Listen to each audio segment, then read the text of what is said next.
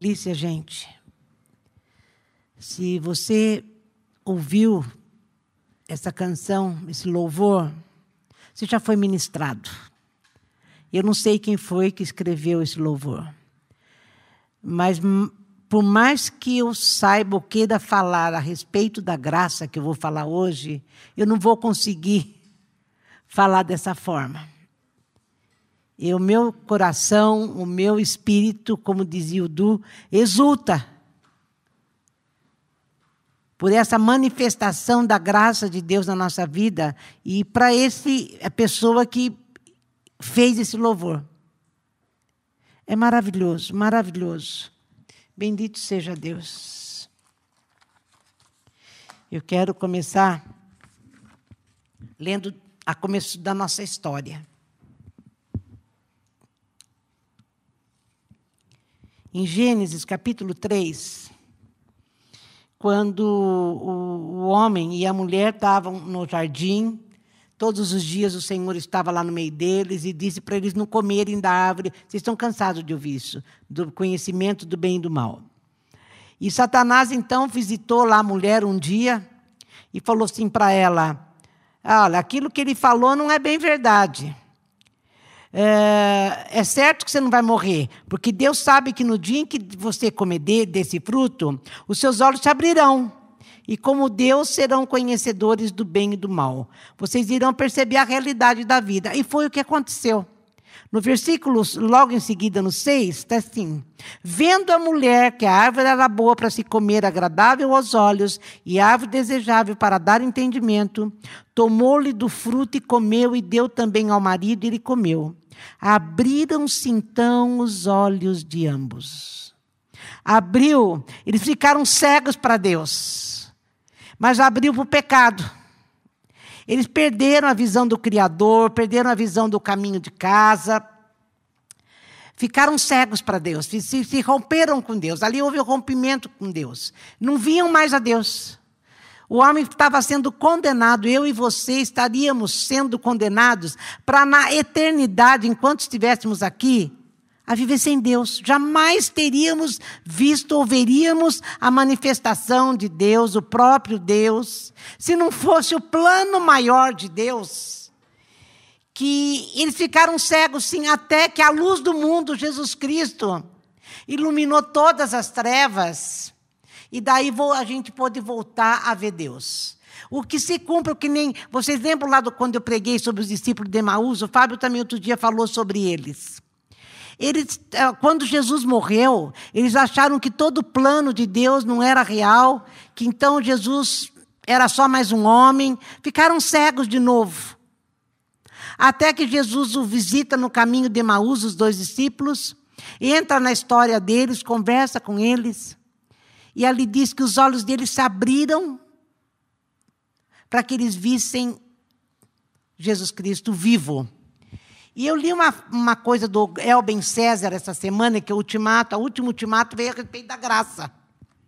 E ele fala assim: a graça, a misericórdia de Deus, a bondade de Deus, abrem nossos olhos para o ressuscitado, para aquele que só Ele poderia vir curar os nossos olhos.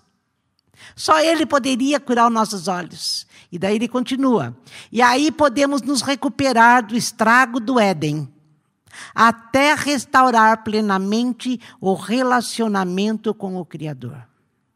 E ele fala: temos que ter os olhos curados pela graça.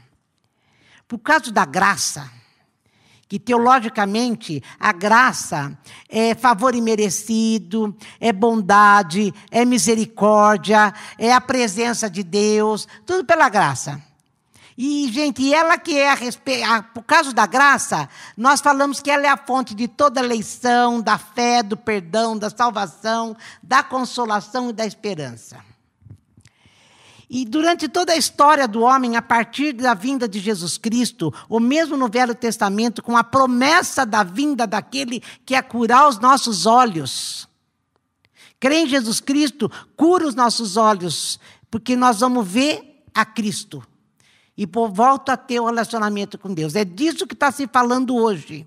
Então, durante essa história toda do homem, O tempo todo, eh, Deus às vezes, principalmente nos piores momentos das nossas vidas, ou momento na, os piores momentos na história de determinadas pessoas, Deus apareceu para essas pessoas, curando os olhos dela, e apareceu. Isso a gente chama de epifania.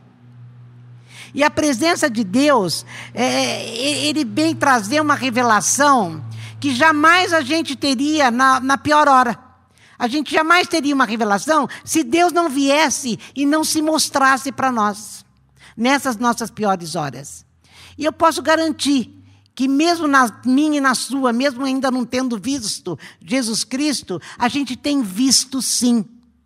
Na palavra de Deus a gente vê Jesus. Porque como é que o Pai se revelava? O Pai se revelou através de Jesus. E a gente vê Jesus através da sua palavra. Então, muitas e muitas vezes, nas nossas piores horas, ele vem manifestar a presença dele nas nossas vidas. E essa manifestação a gente chama de graça. A gente chama de favor imerecido. O que, que é isso? Eu jamais é, mereceria que ele aparecesse na minha vida para curar os meus olhos, para voltar para Deus. Nós estávamos atolados nos pecados, porque ficamos cegos para Deus, a gente só conseguia ver os nossos pecados. E daí Cristo vem nessa manifestação da graça e fala: Olha, eu tenho uma oferta para você, e eu posso curar você, e você vai voltar a ver Deus. Isso é manifestação da graça. E essas revelações que ele dá para nós nessas nossas piores horas também é uma manifestação da graça dele. A gente não merece isso. O que, que eu fiz para agradar a Deus? Nada.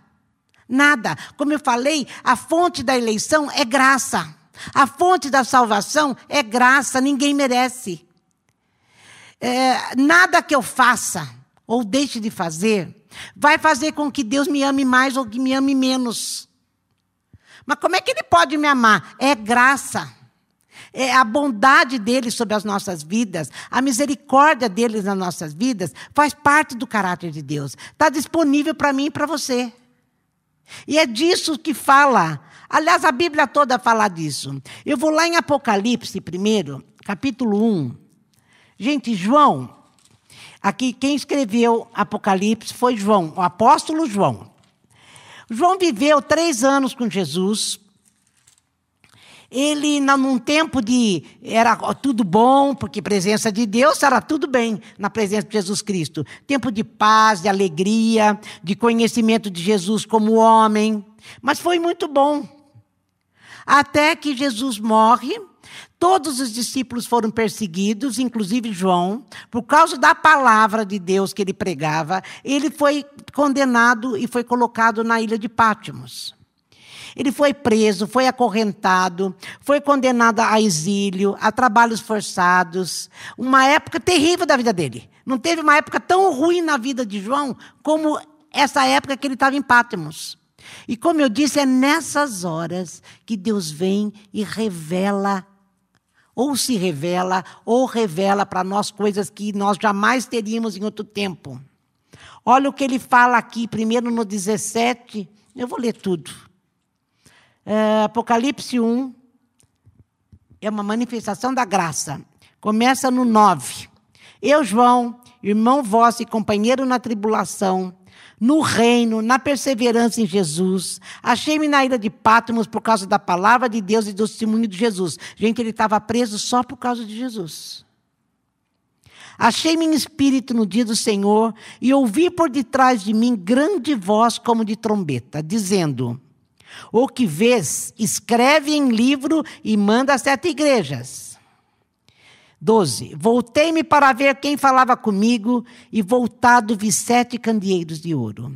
E no meio dos candeeiros, um semelhante ao filho do homem era Jesus, com vestes talares, cingindo a altura do peito com uma cinta de ouro. A sua cabeça e cabelos eram brancos como a alva lã, alva lã, como neve, os olhos como chama de fogo, os pés semelhantes ao bronze polido, como que refinado numa fornalha, a voz como a voz de muitas águas. Tinha na mão direita sete estrelas, e da boca saía-lhe uma afiada espada de dois gumes. O seu rosto brilhava como o sol na sua força. Quando vi, caí aos seus pés como morto. Porém, ele pôs sobre mim a mão direita, dizendo: Não temas, eu sou o primeiro e o último, aquele que vive. Estive morto, mas eis que estou vivo pelos séculos dos séculos. Eu tenho as chaves da morte e do inferno. Escreve, pois, as coisas que viste e as que são e as que hão de acontecer depois dessas. Jesus tava, apareceu para João. Imagina o consolo de João na pior hora da vida dele. Jesus aparece para ele. Dessa maneira linda aqui que eu descrevi, que a Bíblia, tá, ele próprio, João, está descrevendo. E Jesus fala para ele: Ó, oh, João, eu tenho as chaves. Eu que determino o destino dos homens. Você não fica com medo. Você só está aí porque eu tenho coisas para te revelar que eu quero que você escreva. Eu quero que você escreva, eu quero que você registre. João deve ter falado: vale a pena esse trabalho forçado, vale a pena estar exilado, vale a pena estar sozinho, longe dos meus irmãos, longe da minha família, vale a pena. Porque Jesus, numa manifestação da bondade dele, apareceu para João para consolar João. Isso chama graça. Essa teofania, essa, essa, esse aparecimento de Jesus para João, chama graça. E ele deve ter falado: olha, ah, vamos em frente, vale a pena. Tanto que ele escreve todas as revelações que Jesus deve ter ditado para ele. O Espírito Santo deve ter falado: olha, escreve isso agora. As sete igrejas, a igreja precisa escutar isso, a igreja precisa escutar aquilo. Outra, outra pessoa eu vou lá para Jó. Jó 13, vamos lá em Jó 13. Todo mundo vem, tem antes, é antes de Salmo, Jó. Todo mundo sabe que Jó, ele está escrito lá, Deus, o próprio Deus fala que ele era um homem temente a Deus, ele era um homem justo, um homem reto. E daí, de repente, eh, Satanás vem, faz aquela proposta para Deus, uma aposta para Deus que Jó ia recuar na, na hora da tribulação, não ia amá-lo como ele dizia que amava. Então Deus falou: não, eu deixo você então tocar uh, nas coisas dele para provar para você que ele vai ficar me amando, que ele me ama. E aí vai. E Jó não sabia dessa aposta, porque saber era mais fácil. Mas você imagina se viveu o que Jó viveu sem saber. Foi a pior hora de Jó, a pior fase da vida de Jó. Jó primeiro perde os bens. Ele era rico, fica pobre. Não tinha mais nada, perdeu tudo. Primeiro veio um vento, destruiu a, a casa, destruiu toda a fazenda dele, os celeiros, depois mataram, foram-se os bois, foram-se as ovelhas. Depois morreram todos os filhos de Jó. E Jó, então, fica daquele jeito que a gente imagina, e agora? E esse Deus que eu amo? Sem saber. Daí, olha a fé desse homem. Foi no pior momento da vida de Jó que Deus se revelou a ele. Isso muda a vida dele. No capítulo 13, 13, ele falou assim: Calai-vos perante mim e falarei eu, e venha sobre mim o que vier. Tomarei a minha carne nos meus dentes e porei a vida na minha mão. Eis que me matará, já não tenho esperança. Contudo, defenderei o meu procedimento. Gente, ele estava falando assim: ainda que Deus me matasse, nele eu esperaria, porque certamente ele tem um propósito na minha vida. Só a graça para falar isso, né, gente? Só a graça para falar isso. É, Jó devia estar tá pensando assim: eu não sei o que está acontecendo, eu não estou entendendo nada, mas o que eu tenho conhecido de Deus, eu sei que Ele tem um propósito nisso tudo, então eu vou confiar até o fim. Daí, gente, vamos para o capítulo 42. No 38 ao 42, Deus revela para Jó os segredos da criação, os segredos dos, do cosmos, os segredos do fundo dos mares. Deus vai, do 38 ao 41, Deus está conversando com Jó. Eles têm uma conversa muito íntima. Porque Jó questiona a Deus, mas escuta, se o Senhor é tudo isso e Deus fala, eu sou tudo isso, quem você pensa que você é? Eu sou sim. E tem aquela conversa, leia do 38 ao 41, é maravilhoso. Deus revelando os segredos para Jó que ele jamais saberia se não passasse por esse momento da vida dele. Isso aí, eu estou falando tudo isso para quem, gente? É para que você pense que se nós estamos no nosso pior momento, ou você está no seu pior momento, o que será que Deus está querendo revelar para mim e para você com essa situação toda que nós estamos passando? Para Jó, ele começa a revelar. Até que chegou no capítulo 42, porque depois de Deus ter revelado tudo para ele, ele vem na presença de Deus para adorar a Deus humildemente, falando: quem sou eu para questionar a Deus das coisas que eu estava passando? Senhor, diante de tudo isso que o Senhor está me mostrando, eu não sabia. Me perdoa. Ele vem nessa, nessa, eh, desse jeito aqui, porque a fé verdadeira, gente, nasce na intimidade com Deus. E desse capítulo 38 e 41 é a hora que Jó entra mesmo nessa intimidade e Deus está conversando com ele o tempo todo, o tempo todo. E olha o que está escrito no 42. Então respondeu Jó ao Senhor: Bem sei que tudo podes, e nenhum dos seus planos pode ser frustrado. Quem é aquele, como disseste, que sem conhecimento encobre o conselho? É o que eu te falei. Na verdade, falei do que não entendia. Coisa maravilhosa demais para mim. Quer dizer, quem sou eu para questionar quando o senhor vem me falando de coisas maravilhosas que eu nem conhecia? Escuta-me, pois, havias dito, e eu falarei. E eu te perguntarei e tu me ensinarás. Sabe, eu te conhecia só de ouvir, mas agora os meus olhos te veem. Ele viu a Deus. Mais uma vez, nós vemos que no pior momento da vida de um homem, Deus manifesta a sua presença por pura bondade, por puro amor, por pura manifestação da graça. E quando acontece isso, nós vamos ter a mesma coisa que Jó falou. Olha, vem o que vier, porque eu posso encarar, depois disso tudo, eu vou encarar a minha vida sem medo. Vem o que vier. Porque eu sei que Deus me ama, Deus está comigo. E eu sei quem Deus é. Gente, em época de luta, em época de pandemia, em época de aflição, a gente aprende com a presença de Deus, ou na palavra, ou realmente uma teofania, como foi com Jó, pode acontecer. Pode acontecer. A conhecer a Deus como a gente nunca teria conhecido. E como eu falei, é nessas horas que Ele revela para nós coisas que jamais aprenderíamos de outro jeito. Segredos que nós nunca conheceríamos. E tem mais um que eu vou falar. Eu quero ir para Gênesis 32. Tem vários, viu, gente?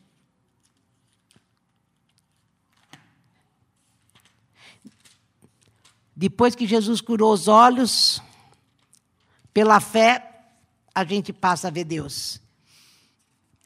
Aqui, 32. Eu vou começar primeiro do 30 e depois eu volto para o que eu quero na pior hora dele, que estava morrendo de medo de Esaú. Porque vocês lembram que Jacó, ele fez um negócio mal feito lá, com a progenitura de, de Esaú. Ele é, comprou né, a progenitura de Esaú e, foi, e teve que fugir, porque senão Esaú ia matá-lo.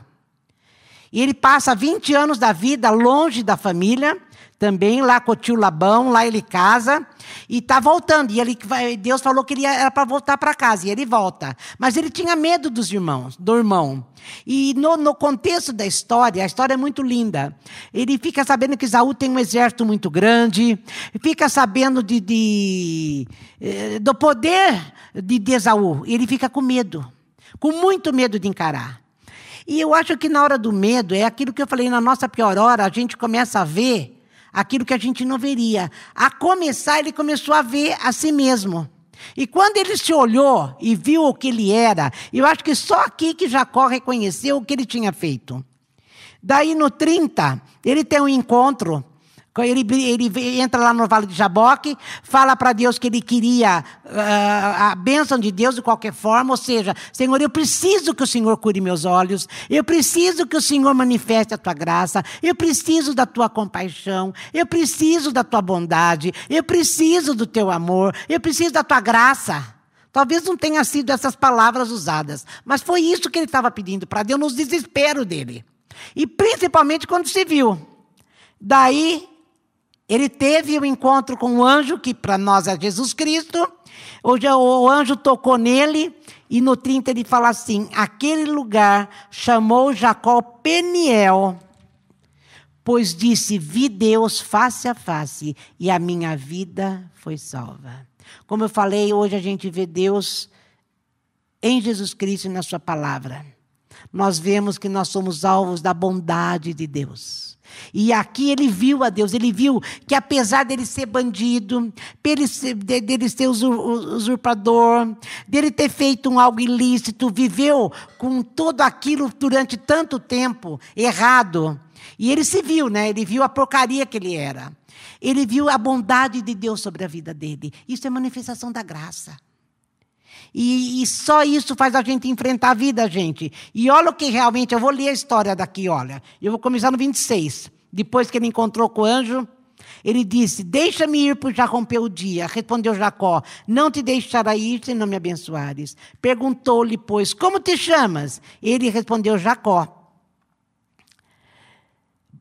É, então disse: Já não te chamar Jacó e sim Israel, pois como príncipe lutastes com Deus e com os homens e prevaleceste. Tornou Jacó, dize, rogo-te, como chamas? Respondeu ele, por que perguntas pelo meu nome? E o abençoou ali. É naquele momento que o anjo toca, Jesus Cristo toca na, na coxa de Jacó e ele muda de vida aí. Jacó aí experimentou a manifestação do amor de Deus na vida dele. E depois dessa manifestação do amor e da bondade de Deus, Jacó nunca mais foi o mesmo. Jacó nunca mais foi o mesmo. Ele começou a mancar e passou a chamar Israel. Na nossa pior hora, eu e você podemos ser alvos da bondade de Deus. E quando a gente é alvo da bondade de Deus, o que nos resta é gratidão e adoração. E daí a gente enfrenta qualquer coisa que está por vir, como a gente pode ver sobre a Bíblia toda. Aí lá em 1 Pedro, vamos lá em 1 Pedro. A graça, gente, vem da fé para a gente, para descansar e crer na bondade de Deus. E no nosso maior sofrimento, mesmo quando a gente não entende. Mesmo quando a gente não entende. É 1 Pedro, capítulo 4, 10. 10, 12. Não, capítulo 4, do 10, 10 primeiro. Serviam uns, uns aos outros, cada um conforme o dom que recebeu, como bons dispenseiros da multiforme graça de Deus.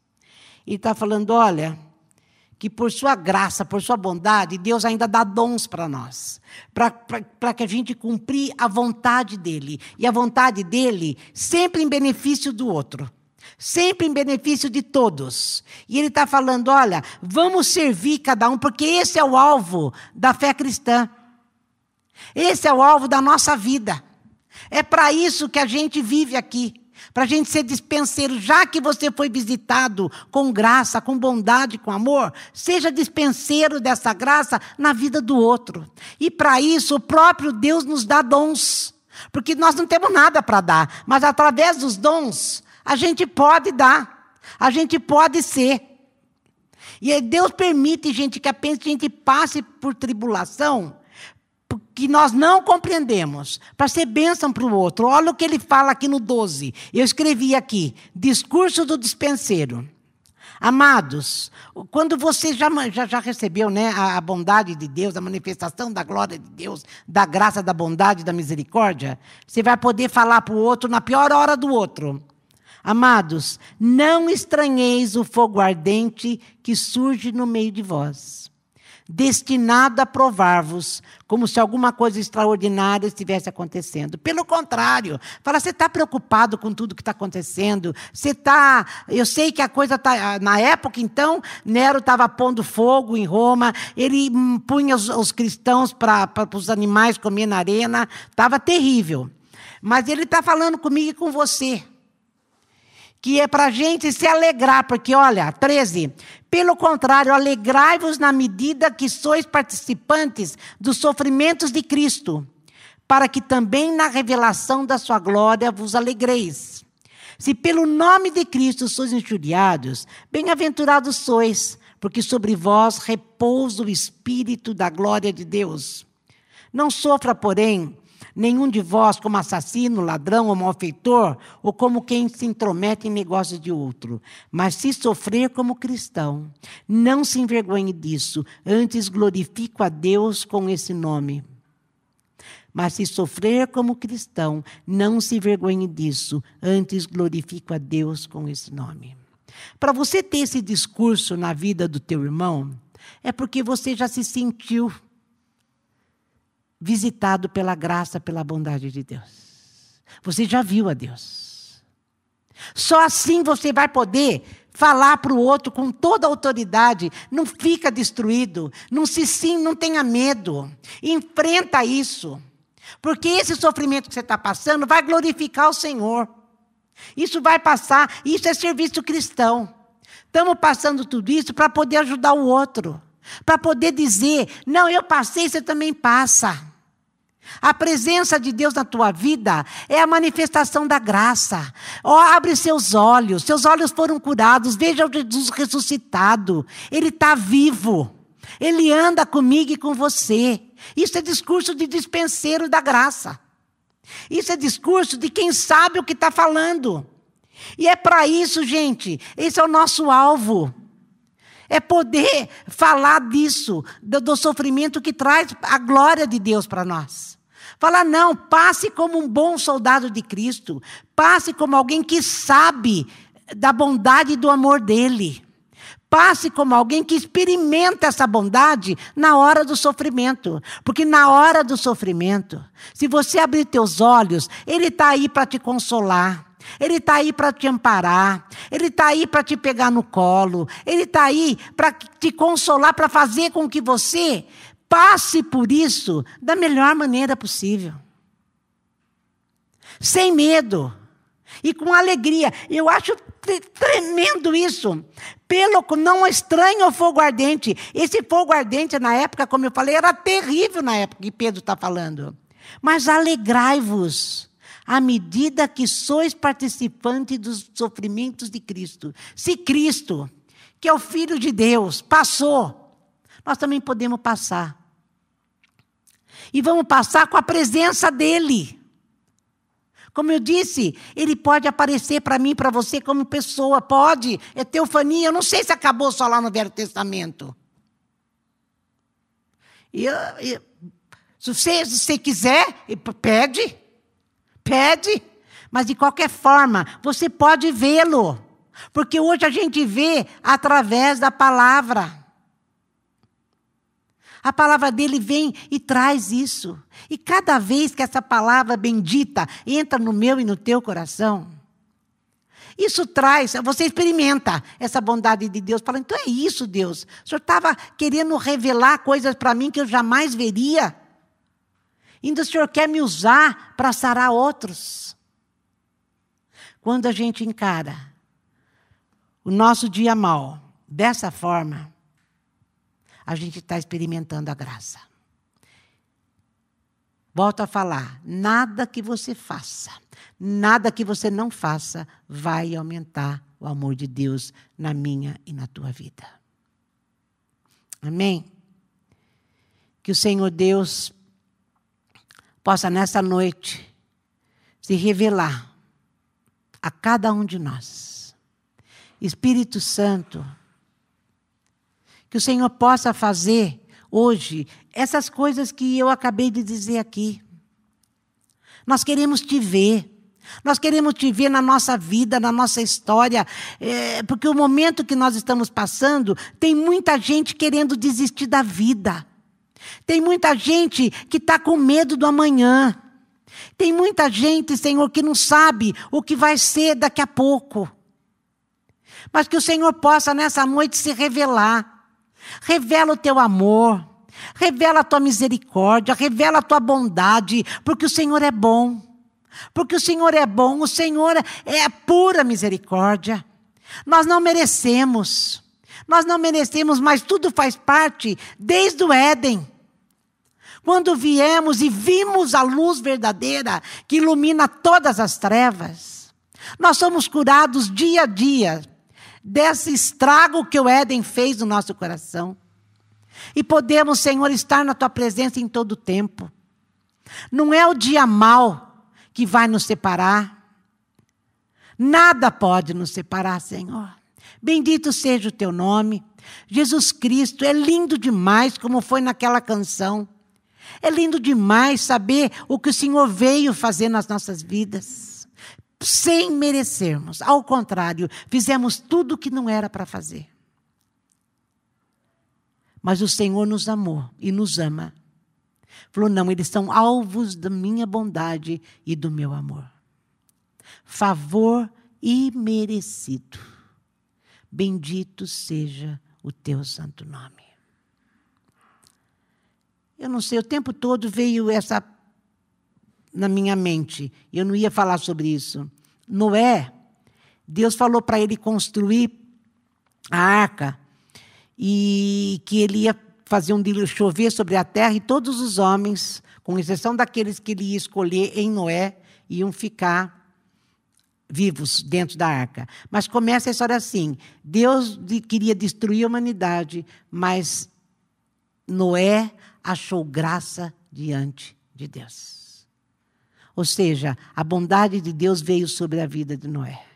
A mesma coisa na vida de José. José foi jogado lá no buraco pelos irmãos, vendido para escravo e toda e foi para a cadeia até ele chegar a ser o governador do Egito. E todo o tempo que descreve os piores momentos de, de José, está escrito assim: José achou graça diante de Deus. Ou a graça de Deus estava com José. Ou seja, o amor de Deus, a bondade de Deus, a misericórdia de Deus estava com ele. Isso fez com que a vida dele não fosse destruída. Porque foi terrível o que José passou. Foi terrível o, o dilúvio. Foi terrível. Mas a bondade de Deus estava com eles. Que a minha e a tua oração seja sempre essa. Senhor, derrama dessa bondade, dessa graça na minha vida todos os dias. Eu preciso dela, Senhor. Eu preciso ter os olhos curados e abertos para ver a tua presença na minha vida. Amém? Que Deus te abençoe.